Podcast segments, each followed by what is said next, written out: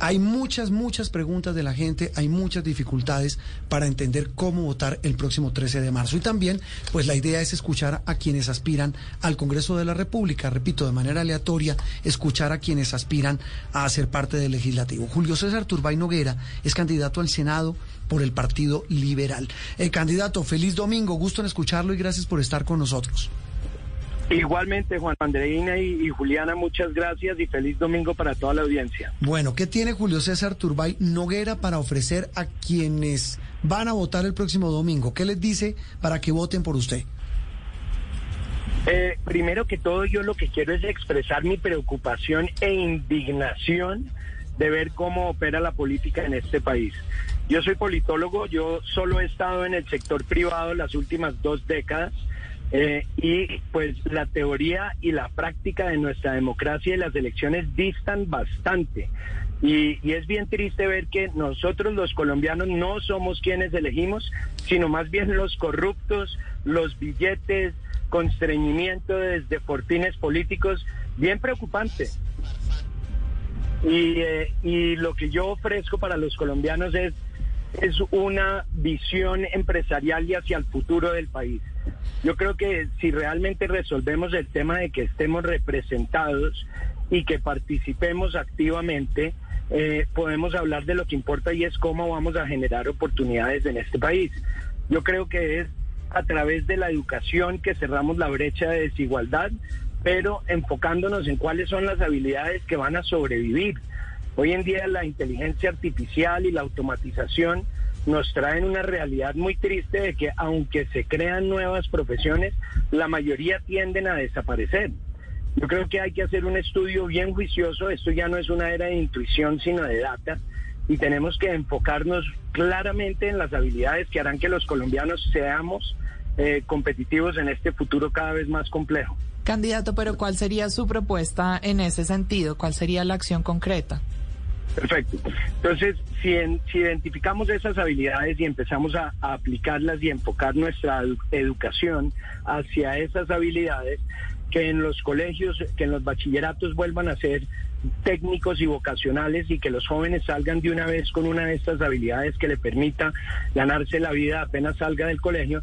Y también propongo que copiemos una figura que existe que se llama obras por impuestos, que permite que una empresa coja y ejecute una obra de infraestructura y lo cruce contra sus impuestos. Yo propongo que permitamos que el sector privado eduque, que mm. capacite, que genere las habilidades que el futuro va a requerir y que ellos puedan tener un incentivo que permita cruzar ese costo contra sus impuestos. Así empezamos a generar habilidades y evitamos las ineficiencias del Estado. También le queríamos preguntar sobre la justicia. Eh, una queja, digamos, recurrente en la ciudadanía es que hay difícil acceso a la justicia, que hay mucha impunidad. ¿Tiene alguna propuesta para impulsar, en el caso de llegar al Congreso, en esos aspectos? Sí, claro, eso es un tema que hay que revisar. Hay que hacer eventualmente eh, una, una examinación muy juiciosa de nuestro sistema penitenciario, porque parte del problema es que no tenemos a dónde meter a los que infringen la ley. Eh, no hay penas reales. Hoy en día sabemos que casi que se vuelven memes cuando los arrestan y saben que a los 15 minutos van a estar otra vez en la calle. Eh, eso genera la inseguridad que estamos viviendo en este país. Eh, tal vez una, una inquietud final, y esta sí tiene que ver un poco ya con política, eh, con mecánica política, de lo que usted empezó hablando, que es el tema de la corrupción, es el tema de la politiquería. ¿Qué decirles a quienes tienen recelo hacia los partidos tradicionales como el que usted representa o en el que usted está o por el cual usted se está eh, candidatizando para, para llegar al Congreso, Julio César? Eh, pues que esos son los que tienen una ideología clara, Juan Roberto. Eh, el ideario liberal es el que yo creo personalmente que es el que nos brinda la salida para la coyuntura en la que está este país, totalmente polarizado, y lo que necesitamos es respetar nuestras diferencias y ser incluyentes. Eh, creo que en los partidos políticos tradicionales por lo menos hay una claridad sobre cuál debería ser la ideología. Nuevamente la teoría y la práctica a veces distan, pero pero si tenemos una claridad de qué representa, por quién vamos a votar, pues estaremos más tranquilos de que eventualmente esa persona nos está representando realmente. Hoy en día, como decía, no estamos siendo representados y eso es bien preocupante. Y, y hay otro tema también casi de la mano cuando se habla de partidos tradicionales, Julio César, y es el de los delfines. ¿Cuál es su opinión?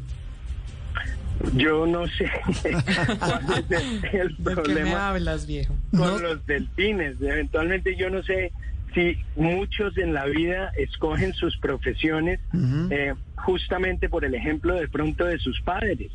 Yo, yo no me venía desenvolviendo en la política, solo sector privado, y, y yo creo que esa cercanía de ver política desde la cuna, pues es lo que permite que uno se dé cuenta que el salto lo puede tomar. Mm. Yo soy un hombre reconocido en, en, en, la historia y política del país, pero, pero vengo con unas ideas nuevas que pretende solamente buscar una visión de país donde, donde realmente salgamos adelante, mm. donde copiemos lo que ha funcionado en otros países como vimos cómo se desarrolló la China con zonas económicas especiales y Dubái y los tigres asiáticos, eso es algo que no hay que reinventárselo. Si funcionó, ¿por qué no lo imitamos? Mm, Entonces, yo, yo no creo que, y además yo, yo molesto que yo no soy delfín porque yo soy el mayor de mis hermanos y mi hermano Matías es el menor, entonces yo digo que él es el delfín.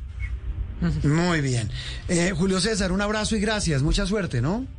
Gracias, Juan Roberto, y gracias a toda la audiencia y aprovecho para para hacer lo que estaban diciendo y pedir el voto, porque si no, ah, no me lo dan. Ah, no, recuérdenos el, número y la lista. Adelante. Toca pedirlo y entonces los invito a que me sigan. Pídelo para que se lo den. Háganlo. en redes sociales soy arroba Julio C. Turbay N. Eh, en TikTok, Instagram, Facebook y, y Twitter. Y el 13 de marzo seamos todos parte de la solución. Sea mi jefe que yo le respondo y votemos L14, Liberal 14 al Senado. L14. Julio César, gracias. Gracias a ustedes, un abrazo. Una pausa.